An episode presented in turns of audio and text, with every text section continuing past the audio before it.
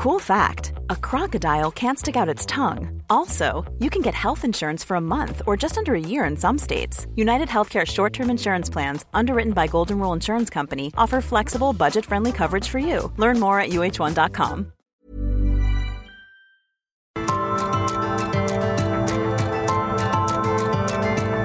Heraldo Media Group presenta Me lo dijo Adela con Adela Micha.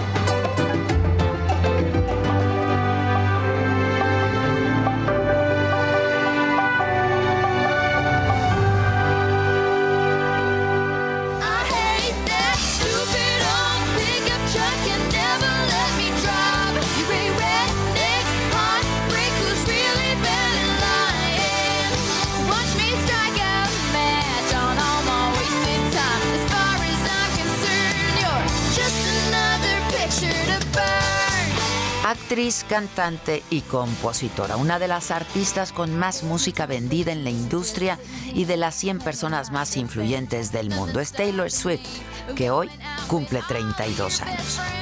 Ha transitado de la música country al pop y casi para terminar el año se encuentra entre los artistas más escuchados del planeta en este 2021. De acuerdo con Spotify, ocupa el segundo lugar, solamente después de Bad Bunny. Tiene nueve exitosos discos en el mercado y es una de las figuras más seguidas en las redes sociales.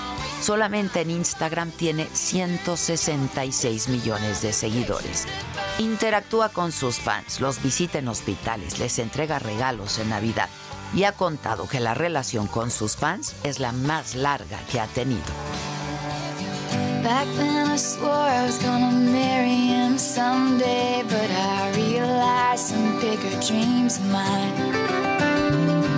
And Abigail gave everything she had to a boy. Originaria de Pensilvania, Taylor Swift es la hija mayor de Scott Kingsley Swift, un corredor de bolsa, y Andrea Gardner Swift, una ex ejecutiva de mercadeo. Tiene un hermano menor, el actor Austin Swift, quien generalmente la acompaña a todos los lugares donde va. A los 14 años, Tay, como la llaman sus fans, salió de Pensilvania rumbo a Nashville, Tennessee, para seguir una carrera de música country. Firmó un contrato con Sony ATV Music. Scott Porchetta, jefe de Big Machine Records, la vio en el 2005 cuando se presentaba en The Bluebird Café y la llevó al sello discográfico y al año siguiente lanzó su primer álbum de estudio, el disco Country Pop, Taylor Swift, con temas románticos, todos, todos escritos por ella.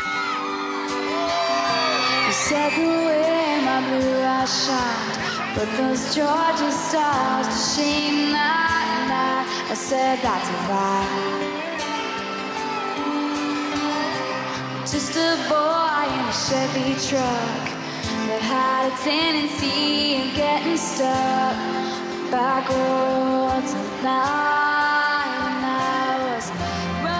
En el 2008 comenzó realmente su camino al estrellato con el lanzamiento de Fearless, que se convirtió en el número uno del Billboard. Se presentó en el Madison Square Garden y fue el álbum de música country con más ventas.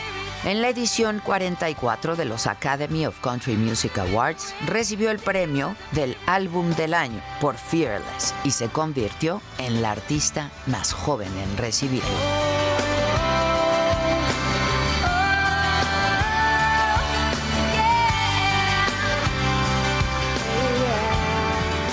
Su primera gira en el 2009 visitó 52 ciudades de Estados Unidos y Canadá.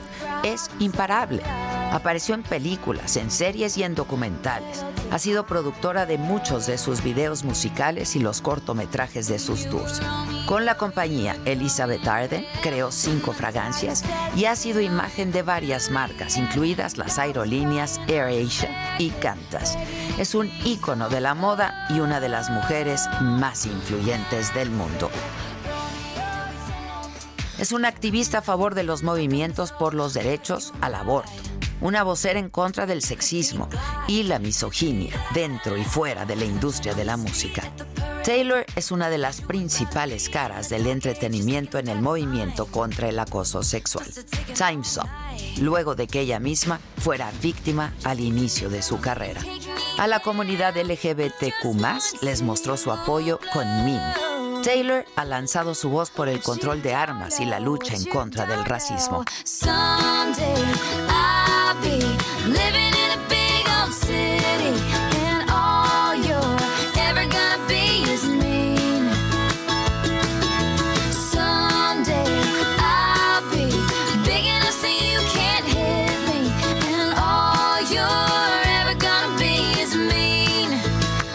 Gotta be so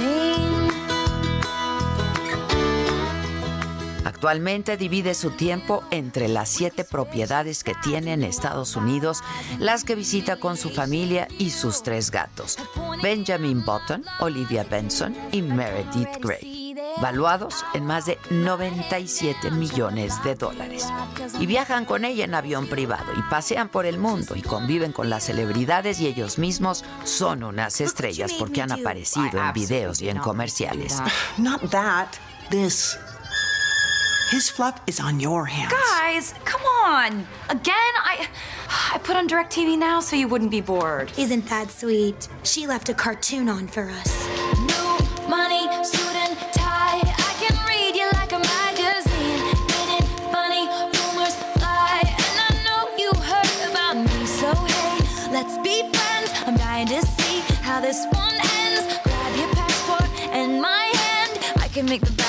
Good for a weekend.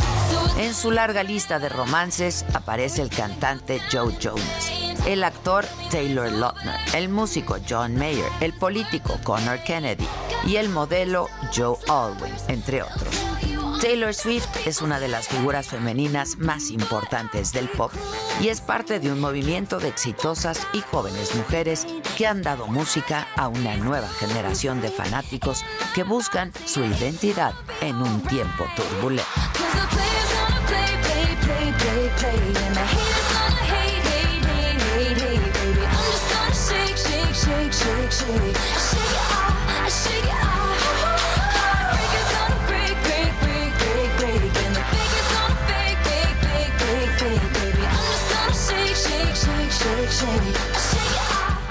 10 con 7 minutos, yo soy Maca Carriado, esto es Me lo dijo Adela y a nombre de Adela Micha nos enlazamos en este momento a la cadena nacional del Heraldo Radio.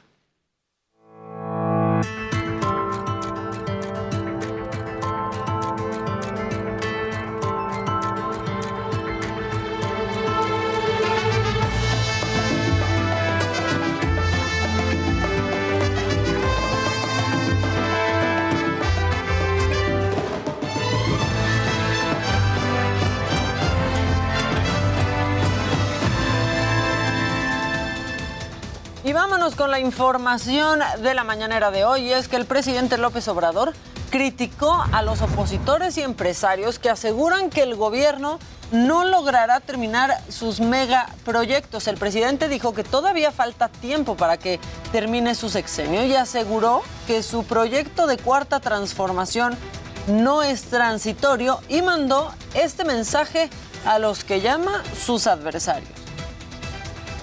Y que no serán muchas ilusiones, porque una de esas este, triunfa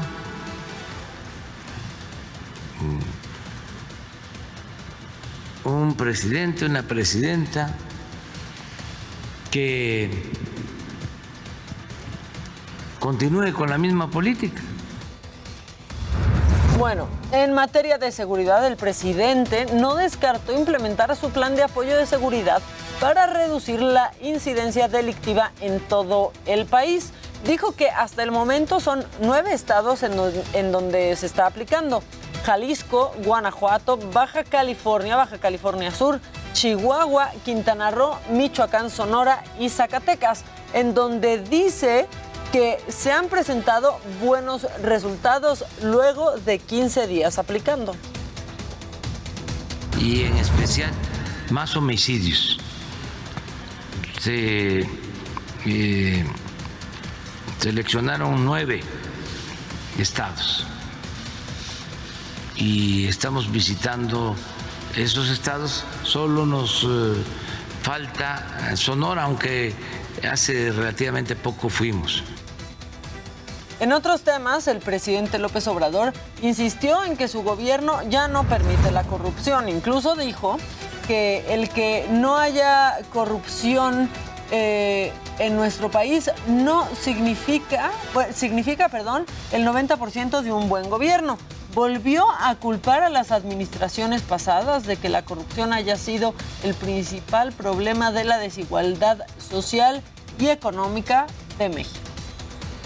Esa es la grandeza de México. Nuestro pueblo es honesto. Lo que pasa que impusieron un modelo en donde lo eh, fundamental era triunfar a toda costa sin escrúpulos morales de ninguna índole. Lo fundamental era robar y no importaba cómo lo hacían. También aprovechó para respaldar su plan de transición energética. Dijo que será parte clave para rescatar a petróleos mexicanos y a la Comisión Federal de Electricidad. Además dijo que con su reforma eléctrica se producirán energías limpias. Descalificó a sus opositores porque según él veían a Pemex y a la CFE como empresas cualquiera. Eso es lo que ya cambió y les cuesta mucho trabajo. Deberían de estar este si no contentos, callados.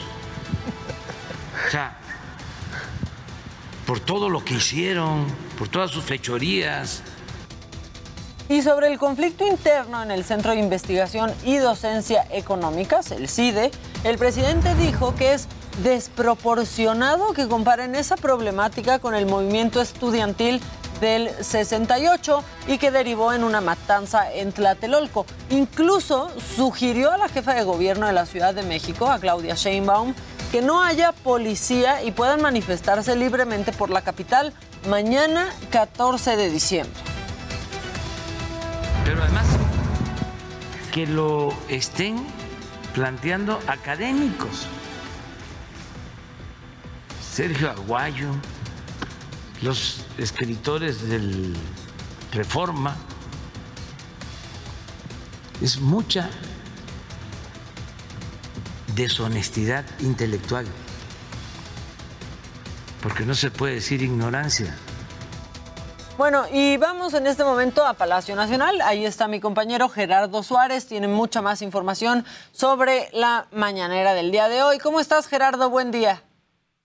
Muy bien, Maca, muy buenos días. Pues fue una conferencia matutina cargada de información donde el presidente Andrés Manuel López Obrador anunció una reunión con todos los gobernadores del país para el próximo jueves. Esta reunión se va a llevar a cabo en Villahermosa, Tabasco, y se va a atender, o bueno, se va a tratar el tema de la seguridad y de la protección civil. Así lo dijo en esta conferencia matutina y bueno, pues ya hace unos minutos la presidencia ha confirmado la agenda para esta semana del mandatario y ahí está prevista esta reunión de la conferencia nacional de gobernadores porque van a ser dos reuniones en Villahermosa, Tabasco. La primera de la que estábamos hablando, el Encuentro Nacional de Seguridad y Protección Civil, aproximadamente a las 11.30 de la mañana y después va a haber una comida y una reunión de la CONAGO, la Conferencia Nacional de Gobernadores, a la cual también estará invitado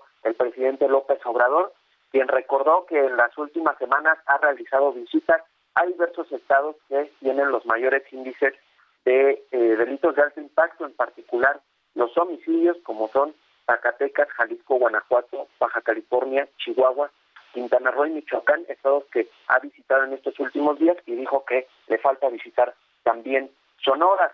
En otro tema, también el presidente mencionó que en el caso del sureste del país, en Cancún, se alista un proyecto de un puente vehicular para, pues él dice, resolver los embotellamientos y el congestionamiento vehicular que existe en la zona de Cancún, en la zona hotelera principalmente, eh, él mencionaba la punta eh, norte de esta zona de la Riviera Maya, donde ya hay muchos problemas de tránsito y se plantea en alianza con el gobierno estatal este proyecto de un puente vehicular, además de rehabilitar el bulevar Luis Donaldo Colosio, que dijo está destruido y pues se va a rehacer la carpeta de rodamiento con concreto hidráulico y una tercera obra ligada a este proyecto que es la creación de un parque ecológico y cultural en Tulum.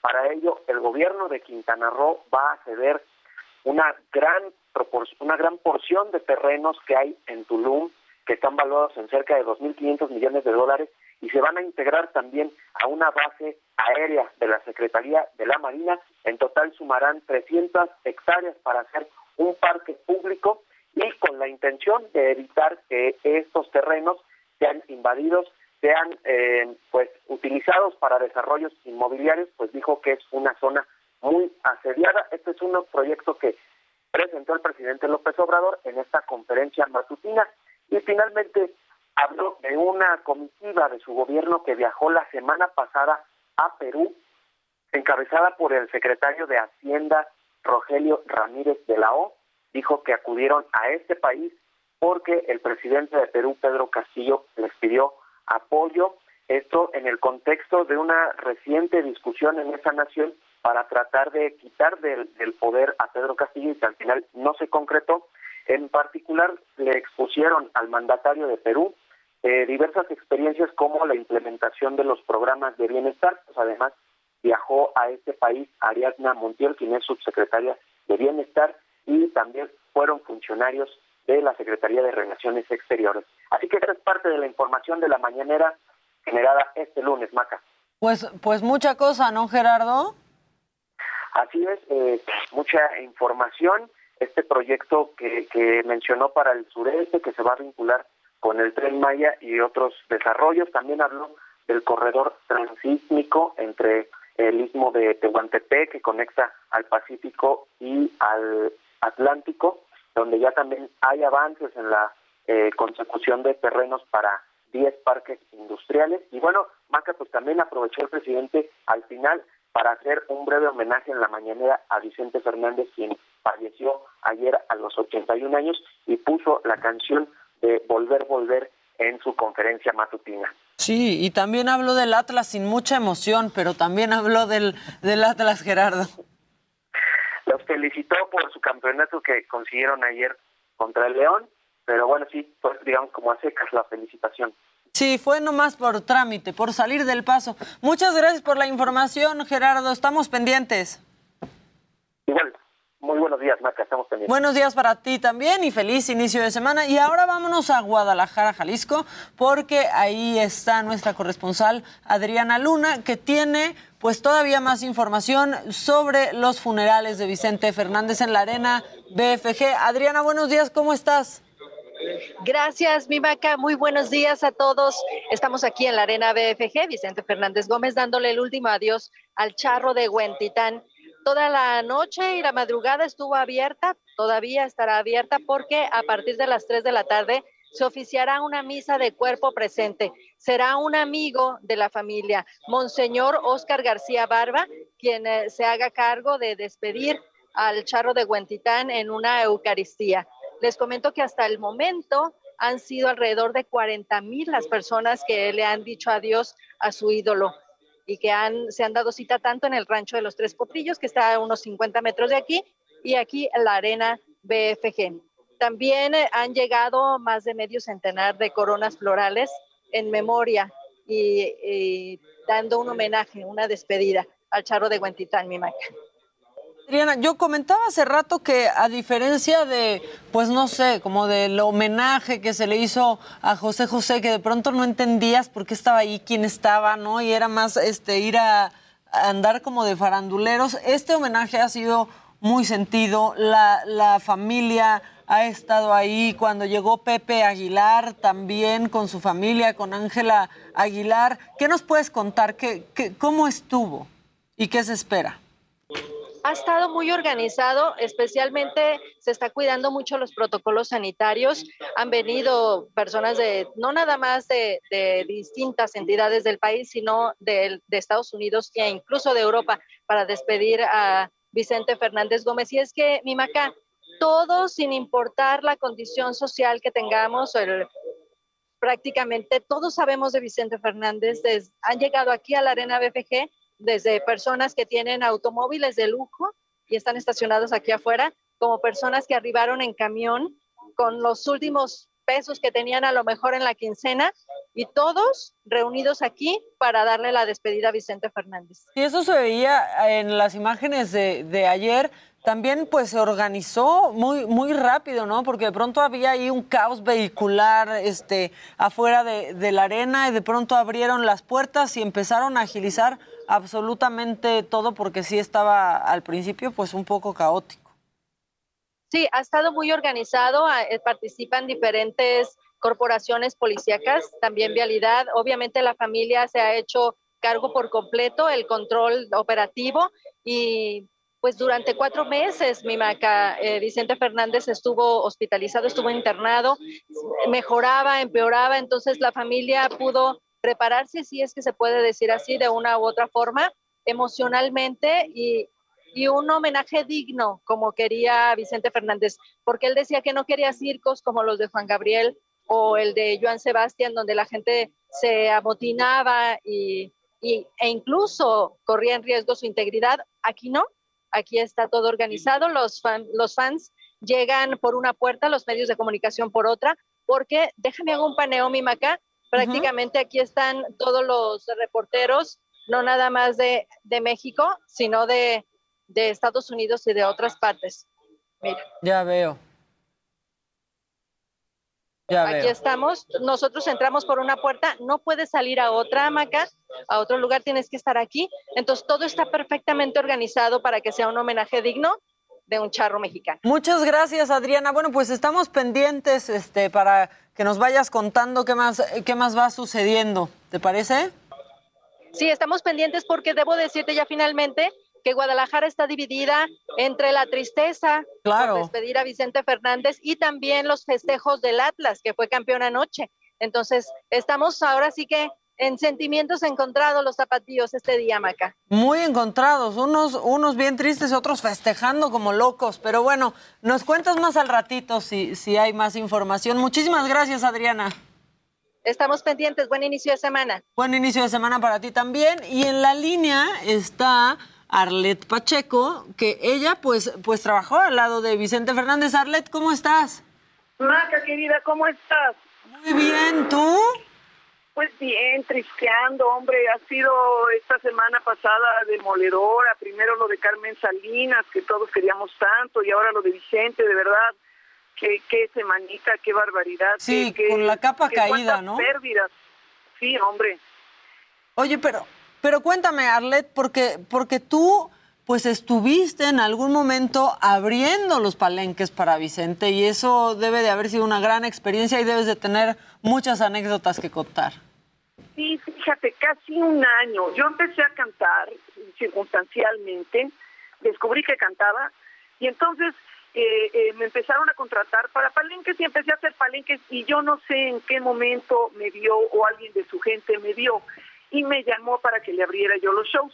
Muchas, muchas cantantes le habían abierto los shows antes, Merle Uribe, Maribel Guardia, mucha gente. Y me habló en ese momento y bueno, pues se trataba de cantar tres canciones antes de o cuatro antes de que él entrara.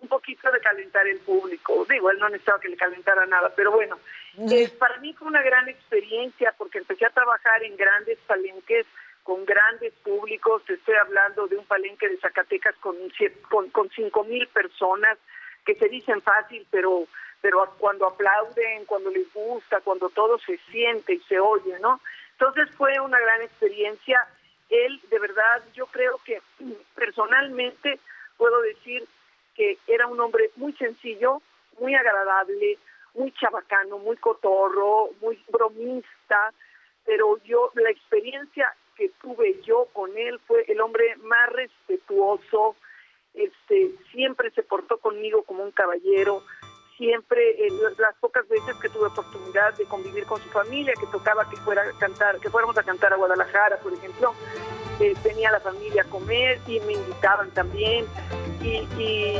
y gente muy educada, muy correcta, traté en esa época Alejandra, traté a Alejandro Increíble. eh, eh, una familia muy correcta, muy educada, muy lindo. Y, y él personalmente era un cantante apabullante. Siempre antes de salir a cantar se ponía a ensayar, le daba una pasadita. Continúa escuchando Me lo dijo Adela con Adela Micha. Regresamos después de un corte.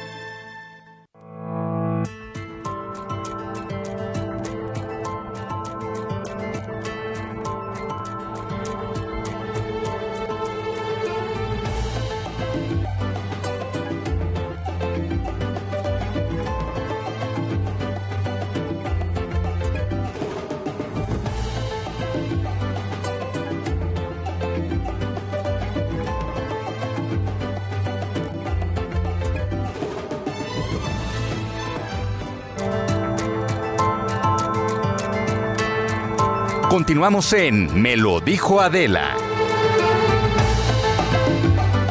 Ya estamos de regreso y les cuento que hace unos días Adela platicó con la escritora española Rosa Montero por su libro más reciente La Buena Suerte. Y esto es parte de lo que se platicó en esa entrevista.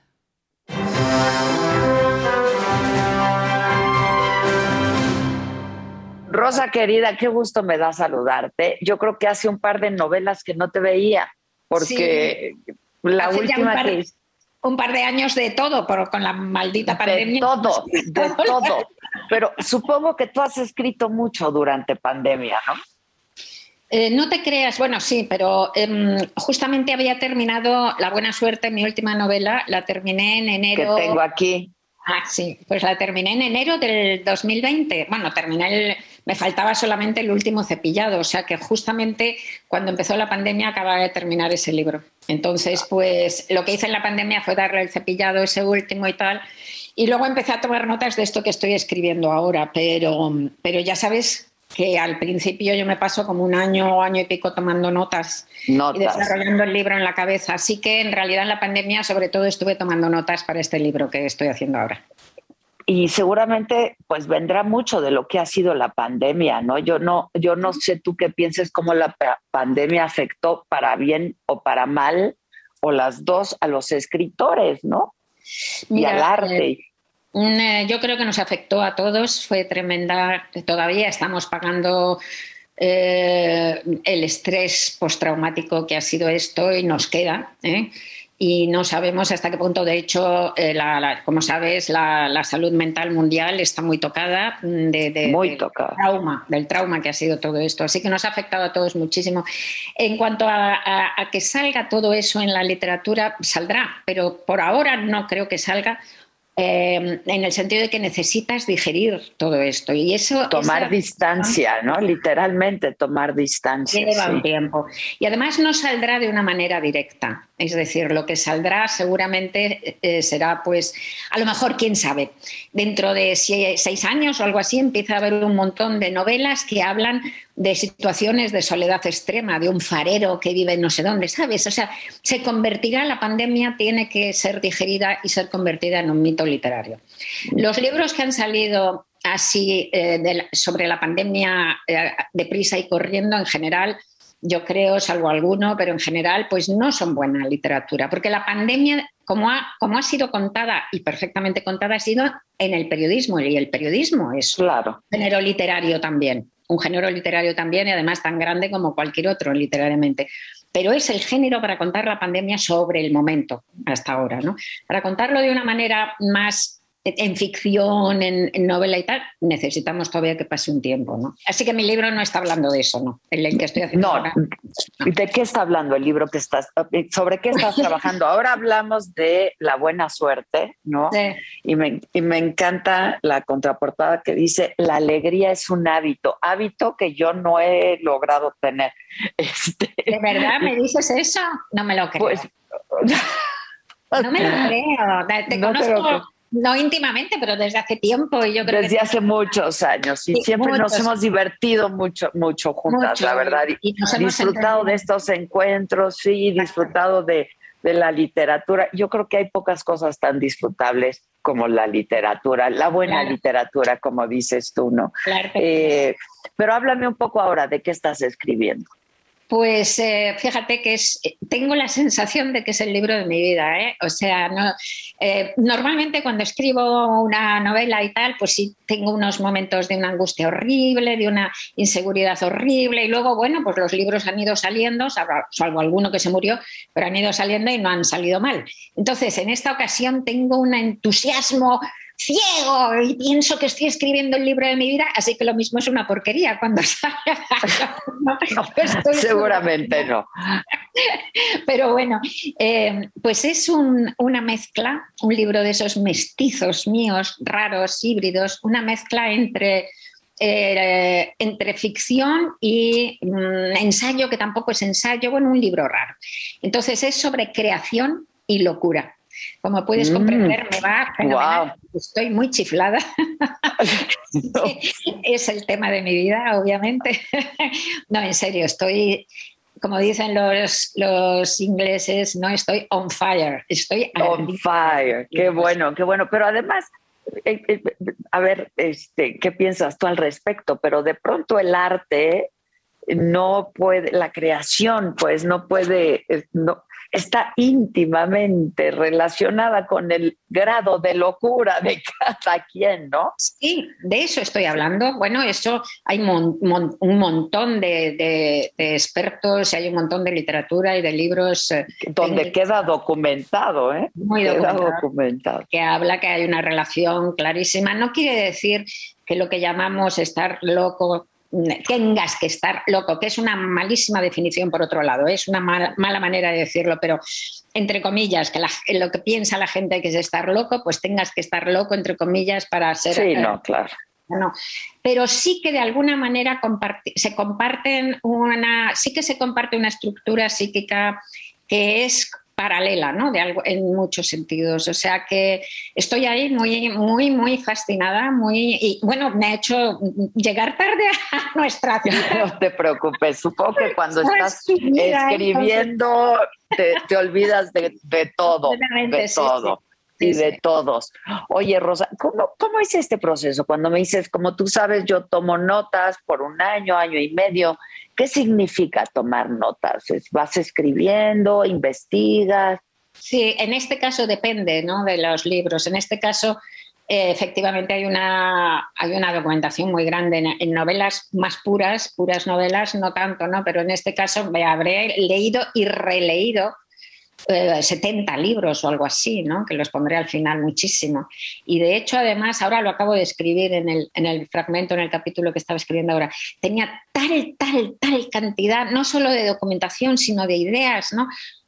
que, que- que- me sentía perdida. El año pasado, que fue cuando empecé ¿no? Hace, a escribir, ya el momento de escribir, ahora pues eso, 10 meses o así, pues eh, pensaba que no iba a ser capaz de abrirme camino, de abrirme paso por toda esa especie de, de- de nebulosa cósmica de, de- de reflexiones y de datos, ¿no? Tengo cuatro... Como cuadros- depuras, ¿no? Hay que ir depurando. y- Claro, no, porque era tan. es- era una, un- una galaxia de ideas todas. Fíjate tú que me puse en, en grandes cartulinas a poner los temas, ¿no? Anotar temas.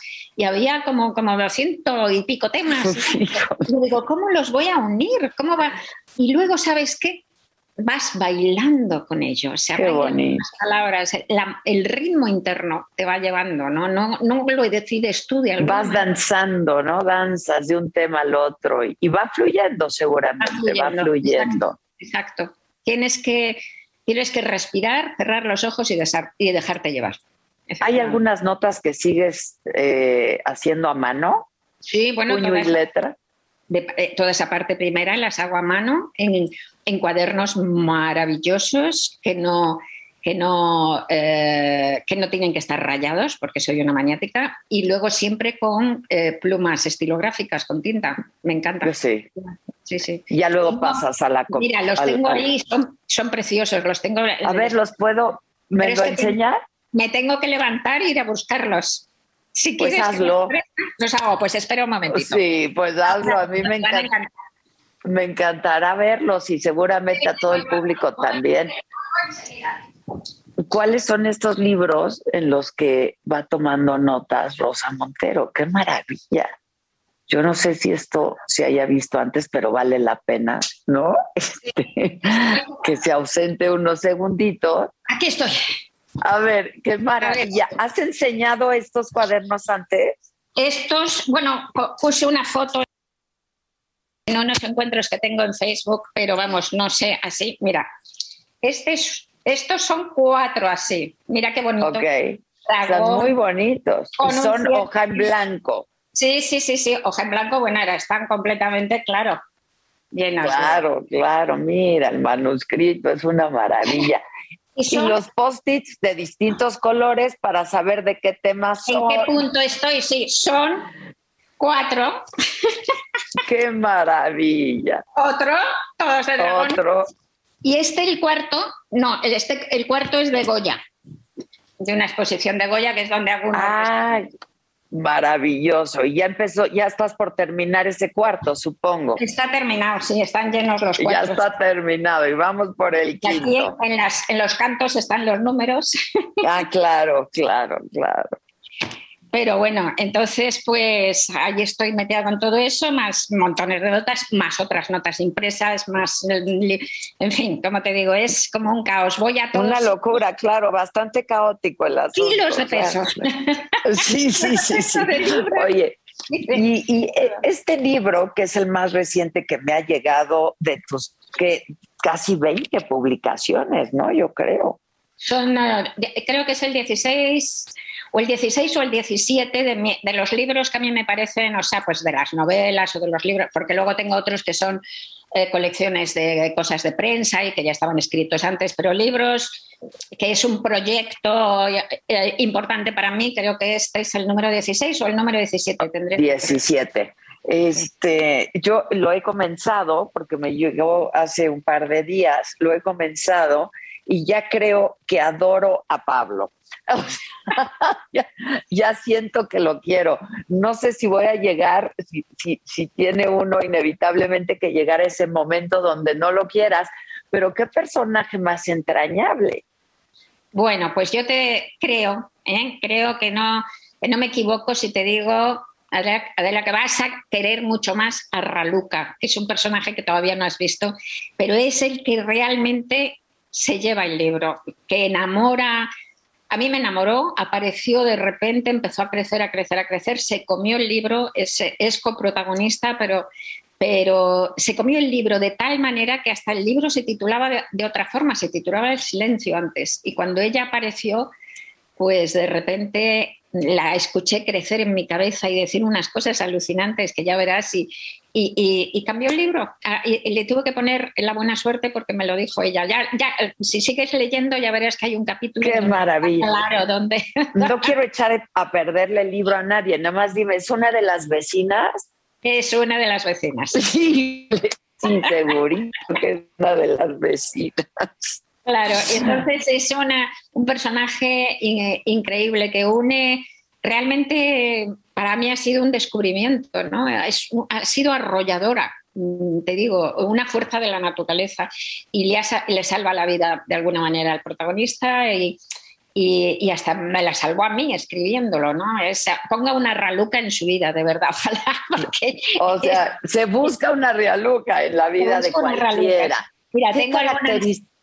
No, eh, hay una lectora, hay una lectora y tal de, de de de unos encuentros que hago en, en Facebook eh, los, los primeros sábados de cada mes y, ha- y han inventado el verbo raluquear. Ay, qué maravilla. Yo quiero raluquear. así, raluquear es esa capacidad de ver el mundo con otros ojos y, de- y sobre todo la capacidad de contarte la vida de otra manera. Porque mm, lo que nos viene a decir Raluca es que la buena suerte te la...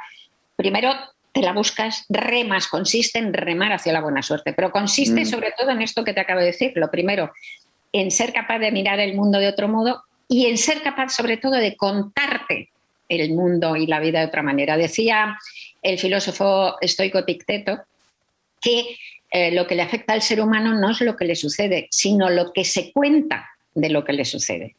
Y es así, o sea, si tú cambias la narración, la manera en que te cuentas la vida, cambias tu vida. Por eso hay tantas terapias que se basan en, en un cambio de narración, como el psicoanálisis clásico, ¿no? Pues si cambias el relato que tienes de tu vida, pues cambias tu vida, porque somos los seres humanos, somos sobre todo un relato, somos una narración. Eso somos. Y nuestra vida es un relato. ¿no? un relato y lo puedes cambiar, puedes cambiar ese relato. Y al cambiar ese relato cambias realmente tu vida. Y esto nos lo enseña Raluca que tiene en la, en la novela, que tiene una fuerza, tiene, al, al mismo tiempo es un personaje muy singular en el sentido de que por un lado es muy inocente y por otro lado es tremendamente sabia, emocionalmente sabia, salva a todo el mundo, de hecho, vamos.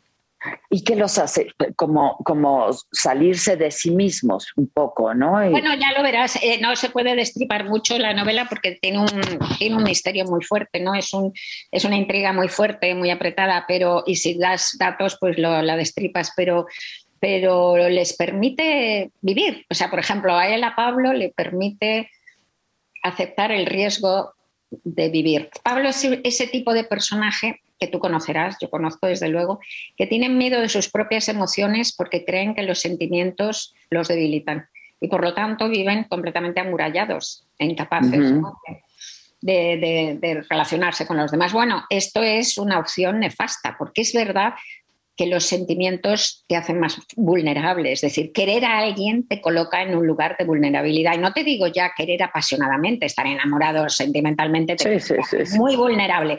Pero tener amigos, simplemente, querer a alguien te hace más vulnerable. Pero no puedes escoger no querer a nadie para no ser vulnerable, porque eso es escoger la muerte en vida. Somos Claro. animales sociales y necesitamos vivir con los otros para que la vida merezca la pena llamarse vida.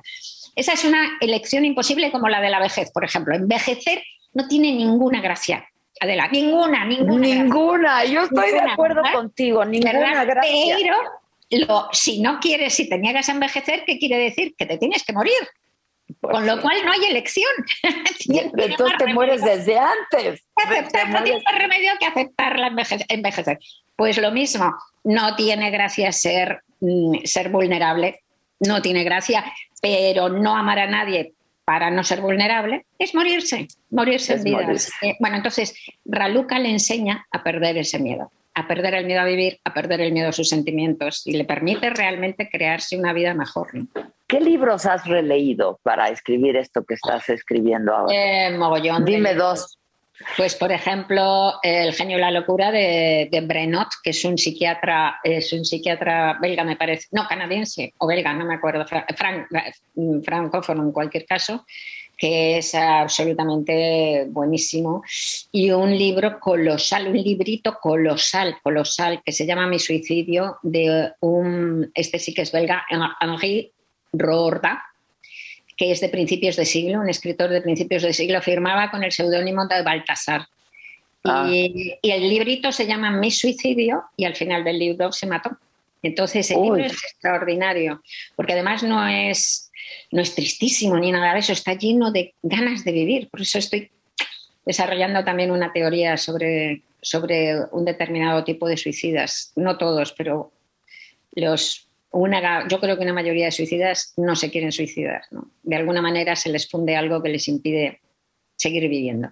Oye, hoy me acordé mucho de ti porque sabía que íbamos a tener esta conversación, pero además, en México está esta iniciativa que ya fue aprobada en una parte eh, de la Cámara de Legisladores, por los legisladores, de prohibir las corridas de toros. Ajá, y me acordé de ti porque, claro, tú eres hija de un torero.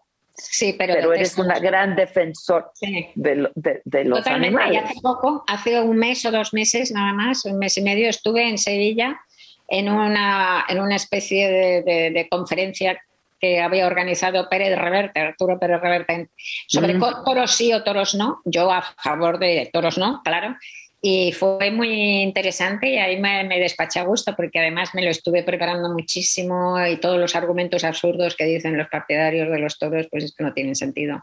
Pero Dentro de también hay cinco años- argumentos muy absurdos de eh, los que están en contra, ¿no? De los de las corridas. Yo creo que la, la- la discusión tendría que estar en otro lado, ¿no? No, También. pobrecitos animales, matan a los animales, me parece un argumento esencial y básico. ¿Por qué se matan los animales como espectáculo? Es una barbaridad, que además de ser una barbaridad, implica mucho en el, en el nivel de aceptación de la violencia que tiene una sociedad.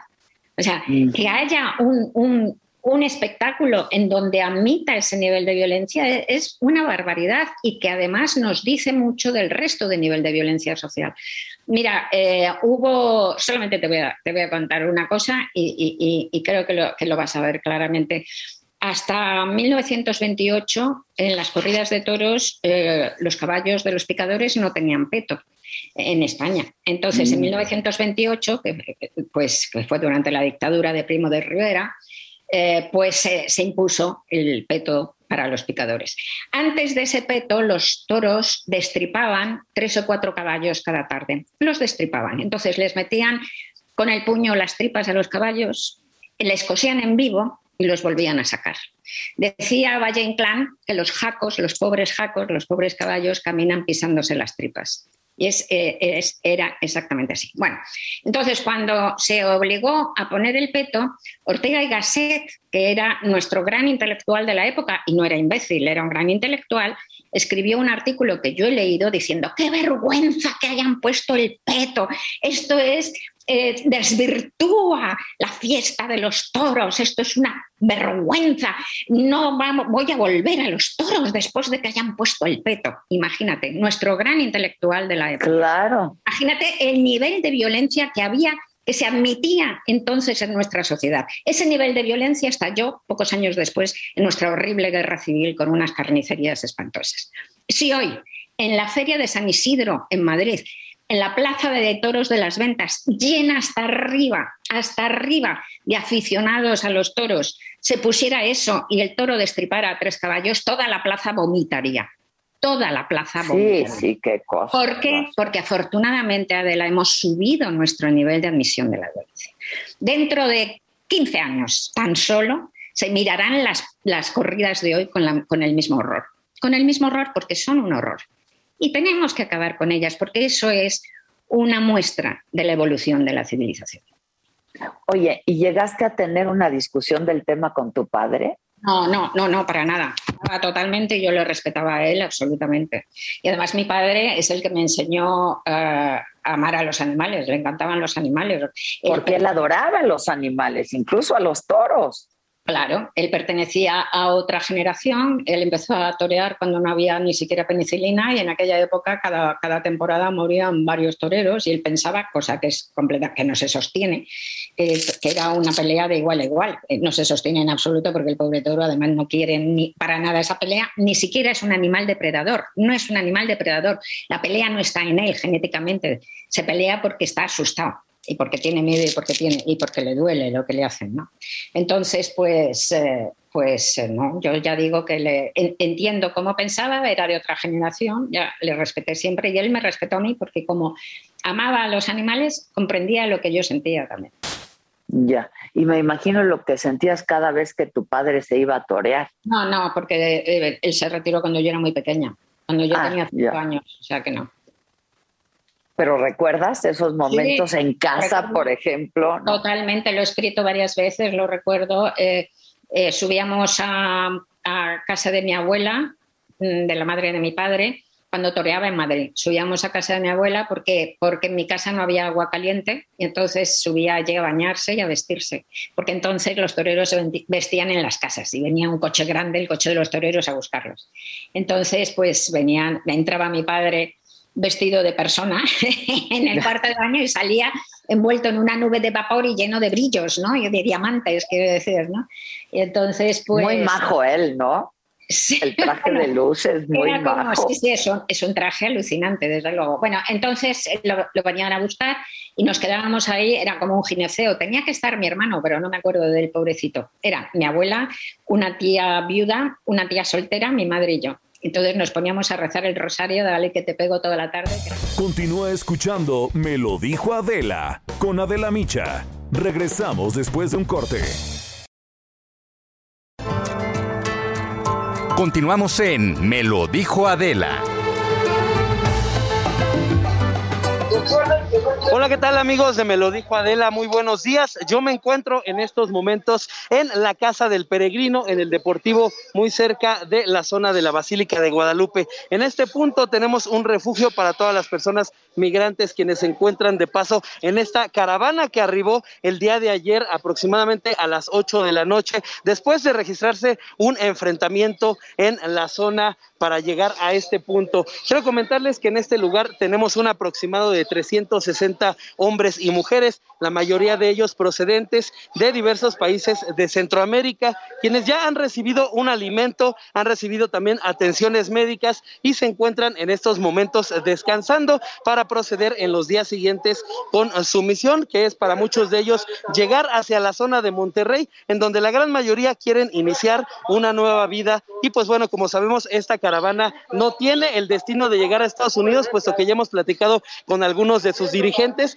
quienes nos han comentado que ellos tienen la intención de permanecer en nuestro país y asentarse y buscar una nueva oportunidad. En este punto ya personal de la Secretaría de Salud del Gobierno de la Ciudad de México se encuentra haciendo la invitación de que todas las personas utilicen el cubrebocas y también ya se han realizado algunas pruebas de COVID-19 para las personas que han presentado algunos síntomas. También se ha brindado la atención médica a personas que resultaron lesionadas tanto pues de las rutas que han tomado y también de los enfrentamientos que han ocurrido. Por lo pronto, amigos, es el reporte que tenemos desde este albergue, como les recuerdo, muy cercano a la zona de la Basílica de Guadalupe y vamos con mi compañero Javier Ruiz con su reporte. que se dé esa organización y disciplina que caracteriza a, la- a los contingentes de la gente, compañeros. Hola, ¿qué tal? Excelente tarde. Los saludo con gusto, Alan, amigos del auditorio que nos escuchan y nos ven. Y justamente nosotros nos encontramos ya en la zona de centro, en la zona de la avenida Bucareli, donde desde ese punto están saliendo ya integrantes de la Coordinadora Nacional de Trabajadores de la Educación de diferentes secciones. Ellos están en contra, pues justamente de la reforma educativa y es por ello que se han congregado aquí a la altura del reloj chino y pretenden llegar hacia el zócalo de la ciudad. Son al menos pues de mil personas de diferentes secciones, principalmente de Michoacán y de la Ciudad de México, quienes pues están saliendo ya en contra pues justamente del paseo, hacia el paseo de la reforma, así que hay que evitar pues parte de Bucareli, parte del paseo de la reforma, porque pues se llevará a cabo esta marcha en los próximos minutos. Hay que tomar como alternativa la calle de Versalles, también si lo desean un poco más distante de la avenida de los insurgentes, es una buena opción mientras se lleva a cabo esta marcha. De momento, auditorio, ese es el reporte que tenemos. Sé. A los temblores. Le tengo mucho miedo a los temblores. Mi hijo. ¿En qué puedo ayudarle? Mire, es que allá afuera me dijeron que usted lleva el caso de mi hijo. Es el de los traficantes de droga de la Plaza de la Santísima Trinidad, ¿correcto? ¿Cómo es posible que nadie sepa nada? ¿Y por qué no les preguntas a los de ahí? Yo no sé nada. Sucedió aquí, enfrente de ti. Sí, pero no vi nada. Te quiero ayudar. A que le hagas justicia a tu hijo. ¡Lárgate!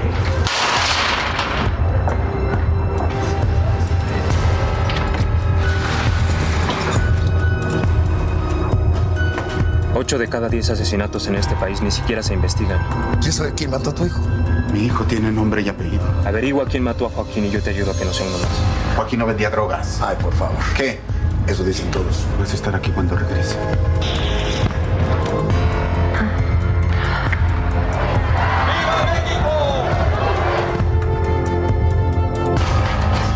¿Quién mató a Joaquín? José. ¿A poco no saben por qué se los va a cargar la chica? Lo que escucharon es el tráiler de 8 de cada 10 y está aquí la productora, Daniela Schmidt. Oye, es que qué título. Ya, Oye. produciendo. Daniela, bienvenida. Muchas verte. gracias, muchísimas gracias. Es un placer estar aquí con ustedes, platicando de esta película, eh, 8 de cada 10 que se estrenó el jueves. Eh, por fin, porque debíamos de haber estrenado hace dos años, pero bueno, COVID, el señor... Una pandemia después, COVID ¿no? nos lo permitió y una, una pequeña pandemia, ¿verdad? Que sigue ahí acechándonos. Y bueno, pues es una película que se filmó en el 2017, uno de los sexenios más violentos en la historia moderna de México. Eh, y bueno, pensábamos que para el 2021 quizás esas cifras hubieran cambiado, hubieran bajado y desafortunadamente no es así. Dices que empeoraron, ¿no? Hay, en la película dicen 8 de cada 10 este, pues asesinatos no se, no se resuelven los casos y ahora dices que más o menos son 9.5 de cada 10. Pues mira, revisaba yo datos del INEGI eh, ayer, eh, en donde hablan de que de 100 casos de homicidios dolosos en México, solamente 5 personas se logran detener. Lo cual no quiere decir tampoco que sean los culpables. Ni siquiera. Y también tenemos un problema en México tremendo de gente que gente inocente. inocente que está pugnando eh, condenas de crímenes que no co- cometió. O por casos mínimos y, ni- y que gente que comete delitos más graves no está ahí. Totalmente, totalmente. Ahora, bien, 8 de cada 10, pues es finalmente una ficción, es una historia que está inspirada en un caso real. Y ficcionada. Y ¿no? ficcionalizado, sí, ¿no? Eh, y, y, bueno, nosotros no, no somos, no es nuestro papel como cineastas hacer una película de denuncia como tal o de ser jueces del sistema mexicano. Es una historia que es un retrato de uno de los años más violentos de la historia moderna de México, que fue 2017, ¿no? Entonces, bueno, es importante que el público lo vea porque de alguna forma, más que mm, lanzar un mensaje o tener un objetivo como película, lo que nos interesa es abrir este diálogo, ¿no? Y ver cuál es el problema, ¿no? Eh, en México tenemos unas leyes maravillosas, tenemos una constitución de lo más Sí, increíble. El problema es la implementación de las leyes, ¿no? El problema es lo rebasadas que están las autoridades por el número de, de casos, ¿no? Hablaban también en el INEGI ayer, revisaba una cifra increíble de que los agentes, por, de- creo que so- hablaban de por cada 10 agentes o 20 agentes, cada agente tiene 227 casos que investigar al año. Eso es, es una cifra realmente imposible de, de- de- de- de acomodar en tu cerebro, ¿no? Y si fueras un agente, un policía, un perito, eh, es bien complicado, ¿no? ¿Qué te lleva a ti a hacer esta película? Porque al final, digo, pudiste haber producido otras cosas, ¿no? Algo, al- algo más rosa, pero te Hacer metiste... cooperacha para monarcas. Sí, claro, exacto, y decidiste hacer... Exacto, esa cooperacha. Fíjate que, bueno, mi primera pasión en la vida es la actuación. Yo soy actriz hace más de 20 años. También actúo en la, en la película.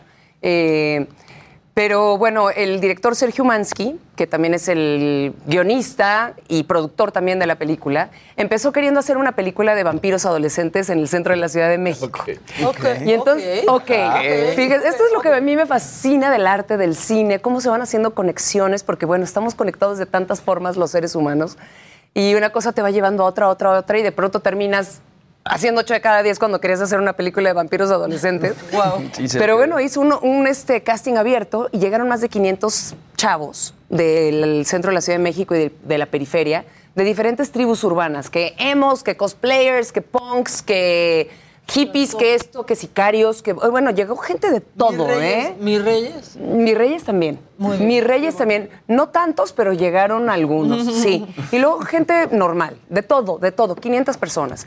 Y el término, o sea, Sergio inventó un cuestionario increíble en donde abría a la gente y de pronto se dio cuenta que las personas se sentían muy poco representadas por su gobierno, por su sistema, por sus familias, se sentían invisibilizadas y tenían muchas ganas de contar sus historias, ¿no?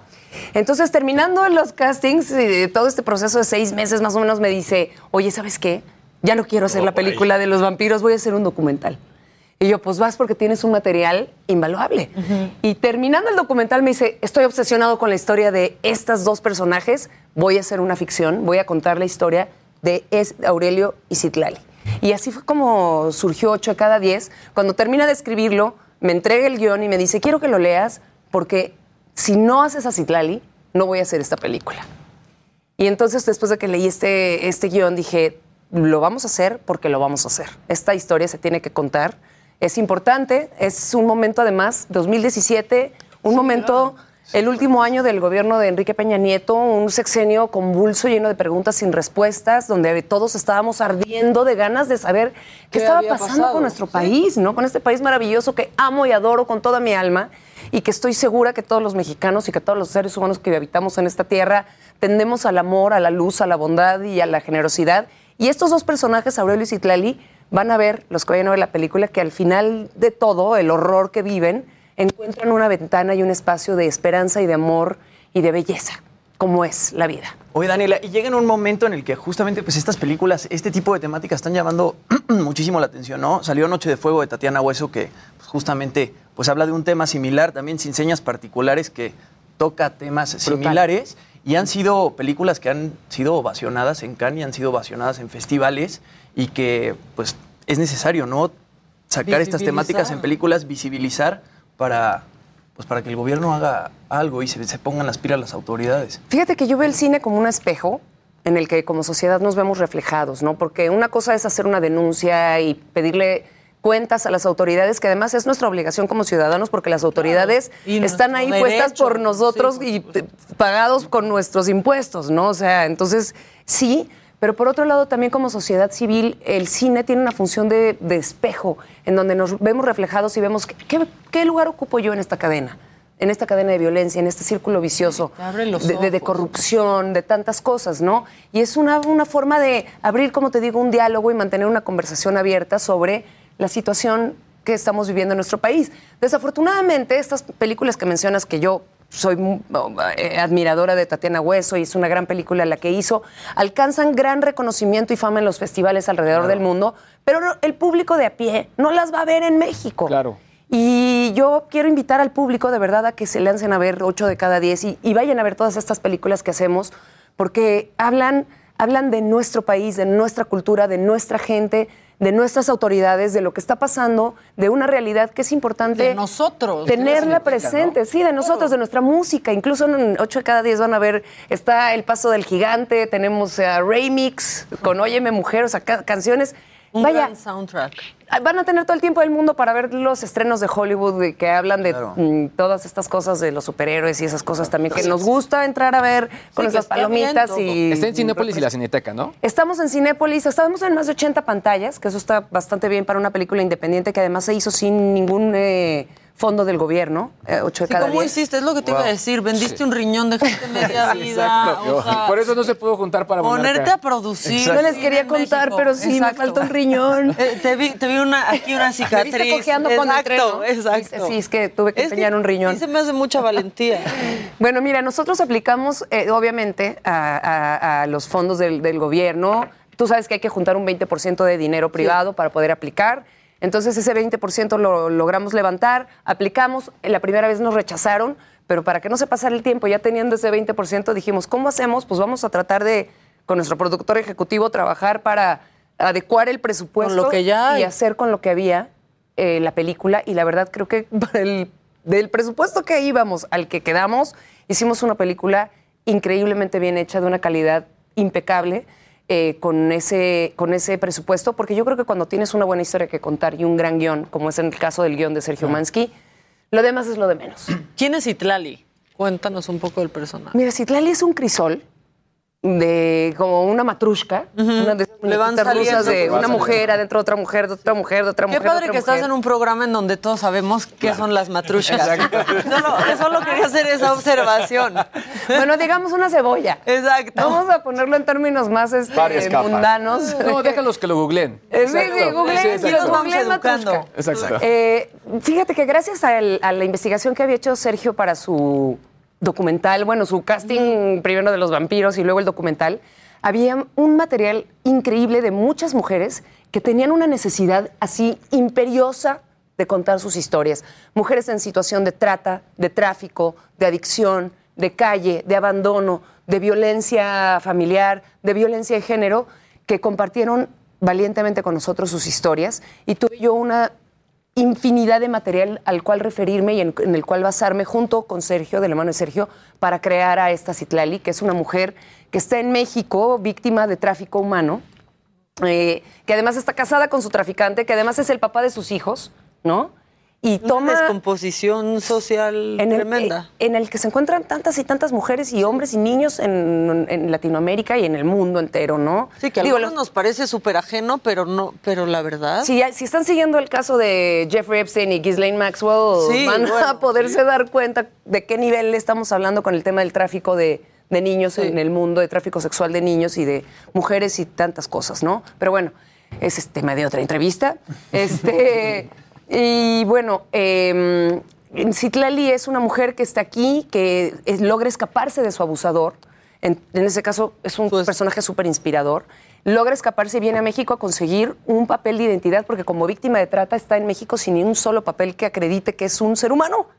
que Sí, existe. eso es lo más triste de todo. No, o sea, es invisible para cualquier autoridad. Entonces tú vas a pedir ayuda a buscar un papel de identidad y pues te dicen, sí, pero ten una identificación. O incluso señorita". si te matan. Y al final de entrada, lo que Incluso sucede hoy matan, en día, no llega esta mujer que nos estás comentando, Citlali, y si fuera en la vida real, llega a pedir ayuda a las autoridades y de entrada por ser mujer, la van a rechazar. Ya olvídate de si traen los papeles o no.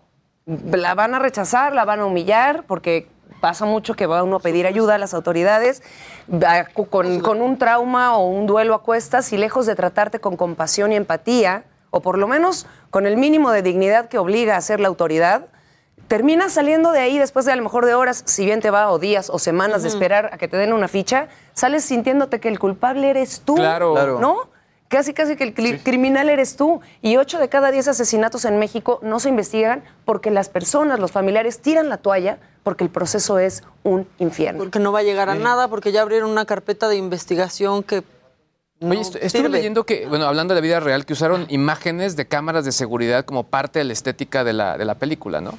Sí, sí. Fíjate que en un principio esas eh, escenas se iban a hacer, se iban a filmar, se iban a ficcionalizar. Pero bueno, como no recibimos el, eh, presupuesto completo, pues se echó mano de imágenes de stock reales de cámaras de seguridad en Uy, México. pero eso está mejor, ¿no? Sí, Al le final. da otro un feeling. gran resultado. Pues creo que ese es como que el sello autoral de Sergio Mansky, ¿no? Un poco diciendo, bueno, esta es mi propuesta para recordarles, ¿no? Y hay una leyenda al principio de la película en donde les recuerda que mientras ves esta película eh, van a suceder cinco asesinatos en nuestro país, de los cuales el 95% no van a tener resolución, ¿no? Ah, 95% es la, fe- la Qué cifra de ahora. disclaimer. Está muy Y- fuerte. Y, qué padre sería que ahora que presentas esta película años después pudiéramos decir las cifras han bajado, ¿no? Vivimos en otro en otra situación y al contrario han subido. ¿Y cómo lo toman de pronto en festivales internacionales, Dani? Cuando lo, porque lo presentaste en Varsovia, ¿no? Y lo presentaste también en, en Islandia. Este tipo de datos, ¿cómo, o sea, ¿tú ¿cómo ves la reacción en, en la cara de, de las personas que están viendo la película en el festival? No, no dan crédito, ¿no? No dan crédito porque dista mucho las cifras. Por ejemplo, en Europa hay eh, eh, un- en, en contra México, que es un 95% de crímenes que no se re- resuelven. En Europa tienes más bien un 81% de crímenes que sí se resuelven. ¿No? Entonces, el contraste es brutal. Entonces, la gente casi casi no te la cree, ¿no? Sí, creo que en Islandia hay como dos homicidios al año, uno homicidio al año, una Sí, exacto. una locura. Eh, Entonces, eh, pero la película fue muy bien recibida porque pues el- creo que el- tenemos un guion muy sólido. Finalmente, como te digo, es una ficción. Es la historia de Aurelio y Citlali, es la historia de estos dos personajes rotos, fracturados, invisibilizados por su sociedad, que se conocen en un hotel de la Ciudad de México y deciden forjar un pacto para ayudarse a sí mismos, entre ellos, para darse entre ellos lo que las autoridades no logran darles y lograr encontrar esa justicia que están buscando para, para sus casos. Y así pues surge una hermosa historia de amor también, como suele Yo creo que suceder. lo más importante de lo que estás diciendo, sí, es una ficción, pero es una ficción basada en realidad, en la realidad que se vive en nuestra Es un caso que Es correcto. Cuando terminamos, es- cuando se terminó de escribir el guion, así terminamos, ¿eh? No, cuando tu Sergio terminó de escribir el guion, eh, la película se iba a llamar Aurelio y Citlali para siempre. Y nos topamos con esta estadística y decidimos nombrar así en la película porque nos parecía que era importante. Ocho de- sí, es un nombre súper, es un título súper fuerte, ¿no? Ocho de cada, de cada diez. Y fue, y bueno, al final de cuentas, fíjate que la película, lejos de caer en una cosa así como densa y, y- y- y denun- de denuncia, A mí me parece que es más una película como de justicieros anónimos de Vengadores Anónimos, que hemos visto surgir muchos, ¿no? Que han En- tenido en que surgir, Han tenido no han que tenido surgir. opción. No, que de pronto hemos visto estas escenas de gente que va en el transporte público y de pronto se suben los asaltantes y ahí hay alguien que trae una pistola y pum, pum, pum, les da. Porque ya están hartos de que ya. se suba un güey a asaltar. Exacto, y entonces Ah. esta es la historia de un Aurelio y una Citlali que hartos de ser invisibilizados e ignorados por las autoridades, pues deciden ser, convertirse en unos vengadores anónimos, ¿no? O justicieros anónimos. Entonces también la película es un thriller político que te mantiene al borde del asiento, además de que aprendes algo de cifras de la realidad de nuestro país, pero es una película que es finalmente un thriller policiaco, que, te va a mantener así, y en medio, pues una ventanita de esperanza y de amor, donde hablamos de que los seres humanos finalmente sí tendemos a la bondad y sí tendemos a abrir el corazón y ayudarnos el uno al otro, ¿no?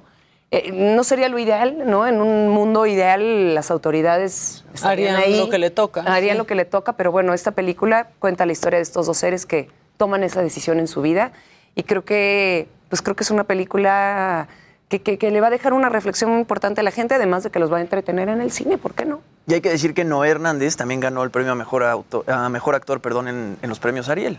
Ganamos mejor película en el Festival de Cine de Guadalajara, el premio eh, Guerrero de la Prensa, mejor película. Ganamos el Mezcal como mejor actriz y mejor actor, Noé y yo. Y eh, Noé se llevó el Ariel como mejor actor, se lo arrebatándolo a otros grandes actores mexicanos gracias a este papel. Entonces, bueno, pues sí ha sido una película que ha sido reconocida en festivales y pues estamos muy agradecidos por eso y ojalá que la, que la gente Y que vayan vaya al cine, a verla. ¿No? O sea, porque aparte sí nos desacostumbramos también a ir al cine, muchos. Sí, y además es... Yo apenas regresé, por ejemplo. Me imagino la angustia Voy a que ir han a de haber- verla, voy a ir a verla. La angustia que han de haber sentido también grabándola en 2018, ¿no? O sea, tenerla grabada desde 2018, que haya ganado tantos premios y poderla estar estrenando hasta diciembre de 2021, pues ha de haber sido así como... ¡ay! Frustrante. Sí, sí, ha sido la verdad un- una carrera cuesta arriba, pero lo logramos. Y aquí estamos en el cine y estoy súper contenta y estamos todo el equipo muy felices de estar en los cines. Y ojalá que, eh, que- que el público confíe también que las salas de cine que han sido de los sectores más golpeados de, de- Sí. de- de la industria en México han hecho un esfuerzo sobrehumano por garantizar la seguridad de los espectadores en las salas. Todos los protocolos de salud están en su lugar. filtro, sepa. Sí. O sea, filtros, la se sanitización de las cubrebocas. salas. Ya nosotros sabemos lo que tenemos que hacer para protegernos, Sí. ¿no? El que quiera y el que no también. Este, y y tienen- pueden tener la seguridad de que cuando vayan al cine van a tener una experiencia segura eh, en las salas de los cines porque han invertido mucho dinero. Estamos en Cinemex, en Cinépolis, en la Cineteca y en salas No, de cine en independiente.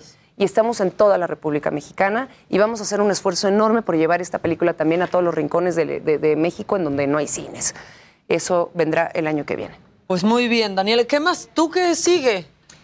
Pues mira, estoy cocinando proyectos como productora. El año que viene, eh, Ya la te nueva vi muy película. productora ya. Muy productora.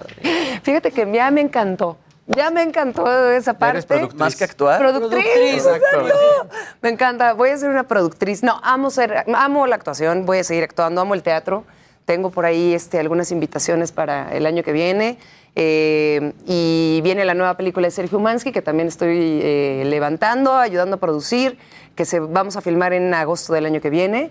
Eh, y pues eso. Ahí sí se hace cooperacha para levantar esos. Oye, muchas gracias, Daniela. Schmidt. Es una gran actriz, Daniela, y una gran productora ahora. Ay, y que vayan, ¿no? A ver ocho de cada diez. Los invito a que vengan al cine a ver 8 de cada 10 y si tienen cualquier queja, sugerencia, comentario, ahí en mis redes sociales nos abrazamos o nos deschongamos como prefieran.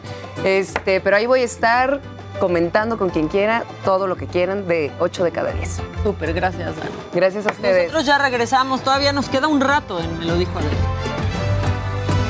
Esto es Me lo dijo Adela. Regresamos. Continúa escuchando Me lo dijo Adela con Adela Micha. Regresamos después de un corte.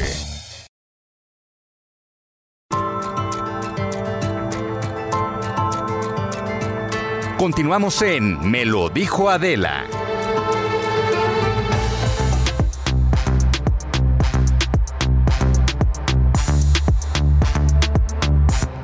Bueno, ya estamos de regreso, esa es la musiquita del montón, porque ya traen así, así de cosas que sí, mis compañeros. Este, pero ¿quién le va a quitar la palabra a Jimmy? Siempre le hacen eso al Jimmy. No es cierto. nuestra Es el tertulia panda, es el le panda. hacen eso, señora, señor. Este no es el Panda Show. Vas, Jimmy, vas, Jimmy. Ahí les va. El pandita, nuestro pandita. Oigan, bueno, eh, Bárbara Mori está por estrenar una nueva película que se va a llamar Mi problema eres tú. Sale a través de Amazon Prime. Y bueno, cuenta la historia de Luisa, que ella es una psicóloga que es madre de un adolescente pues bastante conflictivo que lucha contra la ausencia de su papá. Se grabó en La Paz, Baja California Sur y estrena este 16 de diciembre por Amazon Prime. Yo platiqué con Bárbara Mori, así que vamos a ver qué fue lo que me dijo.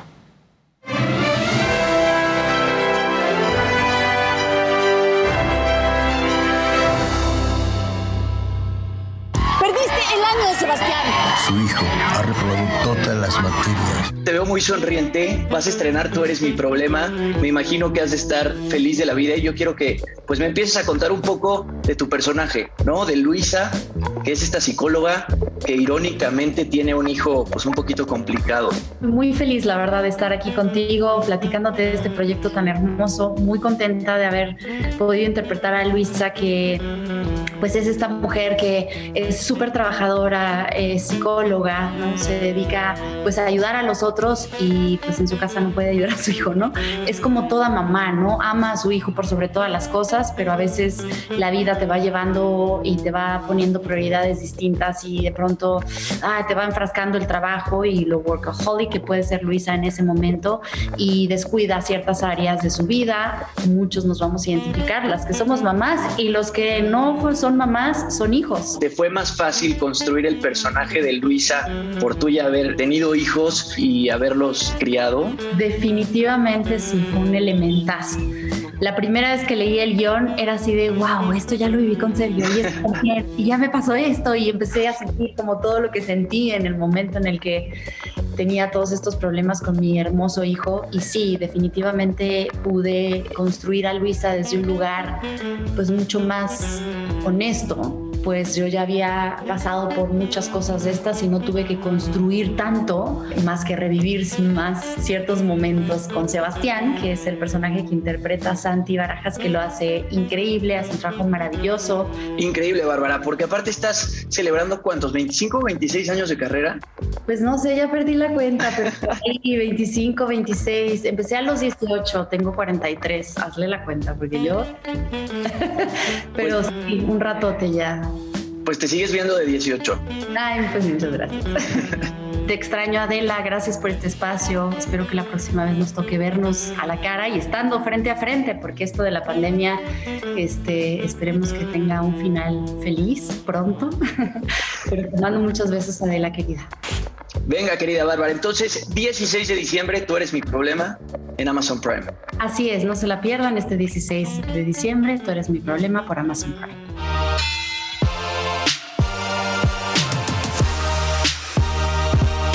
¿Dónde estabas, mamá? ¡Déjame en paz! Bueno, pues ahí Bárbara Mori, eh, decía Daniel que qué guapa se mantiene Bárbara Mori Sí. después de pues, 26 años de carrera. La verdad es guapísima y pues, es una Sí, muy buena actriz. Se estrena 16 de diciembre a través de Amazon Prime Video y no se la pueden perder porque mi Maquita también Se dijo, ve "Ya se me divertida, antojó". ¿no? Sí, sí, sí. se- Se ve divertida. También, o sea, mira, podemos ver 8 de cada 10. Ah, claro. Intensear tantito y aligerar las Además, cosas. Como dices, esta es en la plataforma, ¿no? Y la otra vas al cine. Hay que ir y al cine. Hay que ir al cine. No he ido a ver House of Gucci todavía. Yo tampoco. ¿Cómo? Yo no he ido al ¿No has ido al cine desde que...? No he ido al cine. Yo no he ido al cine. La verdad no, Todavía no he ido al cine. Y es más, creo que la última vez que fui al cine, o sea, ya, la verdad, que qué mal que esa sea mi última experiencia. Creo que vi Cindy la Regia. Guau. O sea, No, muchísimo. Sí, sí, ya tiene un rato. Pues sí, porque también si uno tiene el iTunes, Claro. el gabacho, puedes ver más cosas si no vas al, no vas al cine. Te Hay veo con ganas, te, te siento con ganas, Luis Un G.I.G. poco, un poco. Es una decir- recomendación. Esto es más bien, A va, va en tono de servicio a la comunidad. Y es que eh, seguramente. Luis G.I.G. al servicio de la comunidad. Exactamente. Varias personas eh, estarán utilizando la tienda de Jeff Bezos, Amazon, para realizar sus compras de, pues, de Navidad, alguno que otro regalillo. Del intercambio. El intercambio, etcétera, etcétera. etcétera. Pero cuando tú realizas compras a través de, de Amazon y si tienes conectado en tu- con tu misma cuenta Amazon Alexa, llegan notificaciones a este asistente inteligente donde te dice, oye, pues ya llegó eh, las papas, o ya llegó la grabadora, o ya llegó, eh, etcétera, lo que, que tú sea. hayas adquirido. Bueno, eh, eso para que no te arruinen la sorpresa en casa, es muy fácil poder eliminar esa notificación. Lo único que tienen que hacer es ir a su aplicación de Alexa, que la pueden encontrar obviamente en Android y iOS, eh, verificar que obviamente sí esté configurada con la misma cuenta con lo que ustedes realizaron la compra de ese producto y de ahí se van a, digamos, en la, pestaña, en la pestaña que está en la parte de abajo donde dice más, después configuración, notificaciones y ahí compras de Amazon. Tal cual, ahí. Y lo único que hay que hacer es eh, no, no seleccionar que te dé eh, las opciones de productos que podrían ser regalos. Si tú pusiste en la compra que iba a ser un regalo o incluso eh, y la, la misma aplicación dice, oye, esto creo que podría ser un regalo, no te va a decir si llegó, si no llegó, para que los demás no te escuchen. Así que mucho Oye, ojo para que, que, no la que les está mate. peor de eso es el wish list, ¿no? Porque si tú le compras a alguien de lo que puso en su lista de deseos de regalos, le avisa, ¿no? Sí, exacto. Entonces, si Maca pone dos playeras, unos tenis, Claro. y yo decido comprar los tenis, le llega, Daniel te compró los tenis, ¿no? Entonces, pues ya se perdió la sorpresa. Pero no puedes elegir así como Secret Santa, como que no, No, nada más que diga que te Eso estaría bueno que existiera. Eso sí estaría bueno que ¿Qué existiera pasó? porque tú creas ¿Qué pasó? las listas de deseos y las compartes. Y sí te, te llegan Y notificaciones. podría ser como en secreto, o sea, que Claro, "Ya alguien me lo porque si no, compró, sí se pero enteran". no sé quién. Sí, exactamente. Entonces está Así debería de ser. ¿No nos has hecho nuestra lista de buenas cosas para pedir en diciembre o para regalar en diciembre? Sí, Los mejores hay- gadgets. Exacto, Sí. Bueno, hemos hablado de algunos de los mejores gadgets también de, Sí. de lo que se le selecciona a Nintendo nivel mundial. Switch. Nintendo Switch sí, Y es de sí lo hay, mejor. porque hay, o sea, sí, porque tú lo viste. van a escasear Tú lo viviste. Ah, pero Ahora, ya, ya tienes tu Nintendo Switch y todo. man. sí. Tengo- y estoy enajenada y si voy en un avión juego. ¿Y ya probaste los que te- coche, los que te juego. presté? No, pero hoy lo voy a hacer. Va, Luigi's Hoy voy a Mansion. jugar. Para mí es mi favorito. Hoy voy a jugar y te prometo que los voy a regresar. No voy a hacer la típica. La- es exacto, exacto. Sí, Oigan, sí, pues vamos a llegar al momento que tanto Jimmy ha dicho toda la mañana. Y pues sí, vamos a hablar de la Fórmula 1. ¿Qué fue lo que sucedió? Max Verstappen se corona campeón. Es uno de los cuatro más jóvenes en la historia. Estamos hablando de todos o 24 o 23 años. Es Max Verstappen, es el mismo Lewis Hamilton, que es el más joven de todos, con 23 años y 70 días más o menos. Es Fernando Alonso y, eh, y Fettel. Ellos cuatro son los más jóvenes que se han coronado campeones y los cuatro van a estar en la parrilla de salida el próximo año. Pero bueno, ¿qué es lo que sucede? Se queda eh, la escudería, ya lo habíamos dicho que eso iba a ser imposible. Mercedes es el campeón con 613 puntos, Red Bull se queda con 585. Y en el de pilotos, Verstappen con 395 contra los 397 de Hamilton.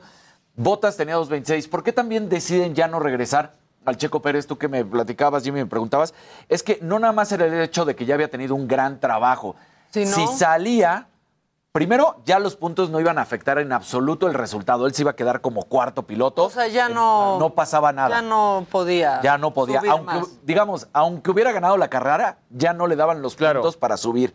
Entonces, dicen, si sale el coche de Checo, les aparece en la computadora que estaba a punto de tronar el motor. Entonces dicen, no, no, no, no, vente y lo retiramos porque ya estaba Ya no tenía caso. ya no tenía caso. Y si se tronaba, obviamente salía la vuelta amarilla, hubiera salido la bandera amarilla, perdón, y en ese momento hubiera salido el safety car y entonces se hubiera perdido todo el trabajo. Y dicen, Checo, aquí, lástima porque tenía el podio asegurado, porque quedaba en el tercer lugar, no se puede hacer, pero lo que sí es fundamental el trabajo de Checo en esta carrera, en todo, desde la quali, porque es el que con, a través de la succión permite que quede Max Verstappen en la Explícale pole eso a la gente. cuando viene un coche eh, por delante y el otro por detrás, llega un momento en el que el aire, la manera en que está el aire fluyendo, Hace succión. hace succión y permite que te dé más velocidad. Entonces, eh, y empuja al coche. Claro, el que viene atrás de ti aprovecha ese momento y ¡fum! sales hacia adelante. Entonces, eso es lo que consigue. Y en la carrera, cuando lo frena en seco, Lewis Hamilton le está sacando alrededor de 9, 10 segundos a Max Verstappen. Se enfrenta con el checo. Es Checo muchísimo, lo 9, 10 para- segundos. Sí, claro. Porque si esos 9 o 10 segundos no lo para el checo, se hubiera podido encarrerar Lewis Hamilton y, Y después hubiera podido en- Verstappen, eh, va y Verstappen porque hubiera podido entrar a hacer pits, porque al final del día ese, esa parada en seco evita que más adelante en la estrategia de Mercedes digan, entra pits, porque ya estaba tan cerca Verstappen que hubiera perdido la posición. Y al final del día, todo, todo se termina con un accidente de la Tiffy que pierde el control del choque, del coche, choca y entonces tres vueltas en bandera amarilla y la última vuelta se corre. Y como traía llantas nuevas, Max Verstappen adelanta a Lewis Hamilton porque es muy importante, a veces no se, no se concientiza qué tan importante pueden ser los neumáticos, tú lo sabes perfectamente, Maquita, y entonces él tenía agarre, él tenía llantas nuevas, las llantas de Lewis Hamilton tenían Ya más estaban- de media carrera, sí, estaban Sí, totalmente ya. gastadas, O sea, aunque traía más motor Lewis Hamilton, fueron las llantas rojas las que permiten que Max Verstappen se adelante y con eso gana. Espectacular. Sí estuvo bien emocionante, Sí. ¿eh? O Sí, sea, sí, sí. a mi mamá que le vale la Fórmula 1, de repente le hablé, ¿qué estás haciendo? Estoy viendo la Fórmula 1. Dije, órale, ¿qué, qué pasó? Pues sí, Sí, sí. la verdad es que sí Y es que para los que son fanáticos está bien padre porque de pronto en otros momentos ya estaba como muy marcado quién iba a ganar, ¿no? y la estrategia que hay detrás, luego llegaban ya a la fi- o sea, se echaban hasta tres fechas con el campeonato. Claro, exacto. definido. claro. Y yo sí creo, en verdad, que el gran ganador de esto ¿Es Checo? es Netflix. Ah, Netflix fue quien Yo pensé que el regresó espectador, a los No, es que en verdad se notó que había muchos aficionados que voltearon a ver por primera vez o regresaron a la Fórmula 1 y tuvo que ver la serie de Drive to Survive. Jaló muchísima gente y por eso empezaron a ver tanto la Fórmula 1. Porque sí, al final llevaba cinco años consecutivos Lewis Hamilton. Entonces, fue, así se aburren de repente y dicen, ah, es lo mismo, es lo mismo. Y entonces, pues aquí lo de Max Y Verstappen. una super temporada para el Checo. También le hizo justicia temporada. a la revolución un Sí, poco, sí, aunque exacto. por ahí lo, sienten como muy sacrificado, pero era su posición, era lo que Era-. Él era ¿De wingman y de hecho las palabras justamente de, de Verstappen lo dice, you're a wingman, you're a legend. O sea, eres el mejor, eres una leyenda como coequipero, siempre. Y, la verdad es que se hicieron una gran amistad porque para muchos era muy complicado Max Verstappen. Por ejemplo, Daniel Ricardo, cuando sale de Red Bull, que él era el uno, Max Verstappen empieza su carrera, digamos, esto hace cuatro o cinco años, y entonces dice, no, yo no voy a soportar a este jovencito que le están dando todo el apoyo y se va y pues no ha tenido buena carrera. Y otros no habían podido hacerlo. Red, Red Bull va por el checo, el checo entiende que va a ser el piloto 2, no el piloto 1 y dice, voy a... Pero eso también habla de un gran trabajo del equipo. Claro. En general, o sea, cómo, cómo- cómo estás organizando todo para que pueda haber justo ese tipo de. o, o eliminar al menos los egos, ¿no? Sí, exactamente. No, es, Digo, es Checo Pérez sabía aguantar que mucha entraba- vara. Sí, es aguantar mucha vara. Porque Sí, además... Sí, mucho ego. Y Checo Pérez sí sabía que entraba como coequipero. Como o sea, él no iba a ser dos, así tal cual, protagonista. que él iba a hacer todo por ayudar a Red Bull y a Max Verstappen La a ser siguiente campeón. temporada sigue como Sigue piloto como dos, piloto o sea, dos, esa es la, exactamente. la verdad. Y cuando haya que ponerlo en esa, ¿no? En Exacto, ese cuando haya que sacar el coche y cuando haya que Lo decirle, sacar. Echar lámina. tienes que dejar pasar, porque es, Convertirse en Choque Pérez, lo va a hacer. Exacto. Sí, es, es- esa es la realidad. Y fue una gran carrera. Ahora, mucho de la discusión de Checo Pérez es con Force India, el año antepasado termina en cuarto lugar en el de pilotos y ahí valía más porque era un coche con menor capacidad, con muchas cosas y lo vuelvo a repetir con Red Bull. Pero este año fue fundamental para ayudar a que su compañero claro. ganara. Claro. Fundamental. Hay varias carreras en las que él da puntos o evita que consiga puntos, por ejemplo, Lewis Hamilton, para el campeonato. Claro, exacto. O sea, el estar en esos podiums también le quitó eh, puntos a los demás. Exactamente. Sí, exacto, agarró Sí. puntos. Yo, y yo pensando en Mario Kart.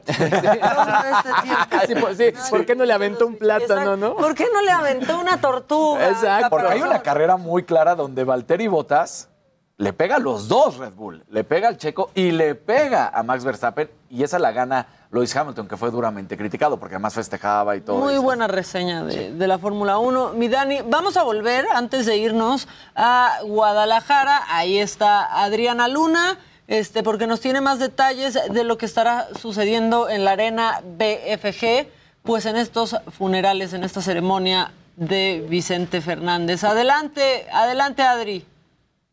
Gracias, mi Maca. Pues prácticamente esta despedida de Vicente Fernández no podría ser de otra forma salvo que un concierto. Así se ha convertido este homenaje a Vicente Fernández. En las, en las gradas, les voy a hacer un paneo, en las gradas prácticamente la gente está coreando las canciones, aplaudiéndole, Vicente te amamos, es la, el grito que dan los fans y han venido prácticamente toda la República Maca, aquí en el video que ustedes pueden observar, se ve los conciertos de Vicente Fernández, frases que él dicho, ha dicho o dijo y que se quedan en memoria ahora sí que para la historia. Muchas de las personas no fueron a trabajar para venir a despedir al charro de Huentitán, mi maca. Se pasaron, que, que vayan al trabajo y después vayan a despedir al, al charro. Sí, la, ver- la, la verdad, la verdad. Oye, y veo muchas sillas detrás de ti. Adri, ¿qué, se espera? ¿Qué hay en la agenda este, este día? Mi maca, a las 3 de la tarde se va a oficiar la misa de cuerpo presente.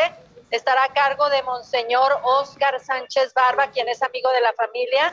Y después ya la familia Fernández despedirá al patriarca de forma privada. De hecho, se ha hecho, de hecho, se ha construido un mausoleo dentro del rancho porque aquí van a permanecer sus restos. Incluso se estima que más adelante las personas que visiten el rancho puedan estar cerca de esta tumba que albergará los restos de Vicente Fernández para siempre. Sí, porque de hecho, pues sí puede uno acudir al- a los tres potrillos, ¿no? Y hay distintos recorridos y pues supongo que ahora esto será, ¿no? Esta tumba será parte del recorrido a partir de ahora. Sí, sus puertas siempre estuvieron abiertas para el público y seguirá siendo así, al parecer. Mientras tanto, las personas aquí le dicen gracias y un no te vayas, Vicente, por favor, porque quedan en sus corazones. ¿Ya te acuerdas que él decía, mientras ustedes no dejen de aplaudir, yo no dejo de cantar? Así es. Precisamente hoy, cuando se despide. Y con esta canción de fondo, imagínate nada más. Sigue cantando. Pues muchas gracias, Adriana. Mañana seguro platicaremos de, de qué sucedió en, pues en esta misa de cuerpo presente y, y mucho más. Muchas gracias, Adri. Buenas tardes. Buenas tardes, ya casi tardes. Oigan, este, ven que les puse reporteros eh, medio distraídos. Sí. ¿no? Con este tema de Vicente Fernández. Tenemos una ¿Salió nueva. otro? Tenemos una nueva porque cómo le preguntan, cómo le dicen que está muy emocionante lo que está sucediendo a Gerardo Fernández, Ay. hijo de Vicente. Escúchenlo y veanlo. Gerardo, un día muy emocionante para la familia. Pues no sé si emocionante o no, pero la verdad que Gerardo, un día No, muy no, no, emocionante no, para no es la cierto, familia. no es cierto. Pues no sé si emocionante o no, pero la verdad. ¿Qué les pasa? Pues conmovedor, ¿no? Sí, O sea, sí, triste, triste. exacto. Emocionante. Un día lleno de emociones, encontradas, ¿no? O- emocionante. Oye, dice Es Tortillita. Oye, hablando- Se pasó, se pasó que- la... Tortillitas Pascualita dice que si ella viviera en Guadalajara, sí se hubiera lanzado. Pues mucha gente, Claro. la verdad. Este, dice Rafael, un colón de gente que está llegando al rancho. Están, están Neri diciendo. Sánchez dice, yo estoy en Zapopan, pero no falta trabajar. Oye, Maca, ahora que regresamos al tema de Don Vicente, vamos a ver el momento en el que Alejandro pues, no puede contener el llanto en su, en su concierto en el ¿En el Auditorio auditorio? Nacional. Va, Que también estuvo muy emotivo.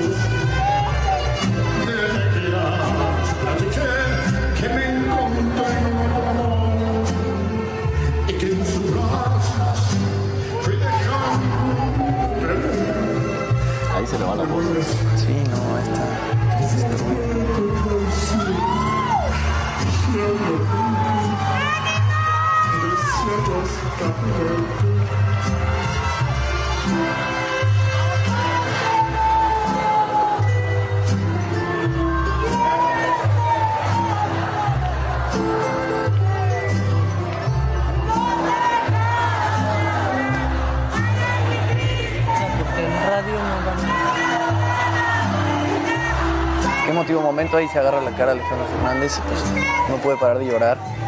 Se le quiebra la voz. Híjole. Ahí está. Pero, Qué pero duro aparte, momento. sí, la verdad, me imagino que, o sea, entre la pandemia y la situación de salud de su papá, estas fechas en el auditorio, supongo que las fue empujando un poco.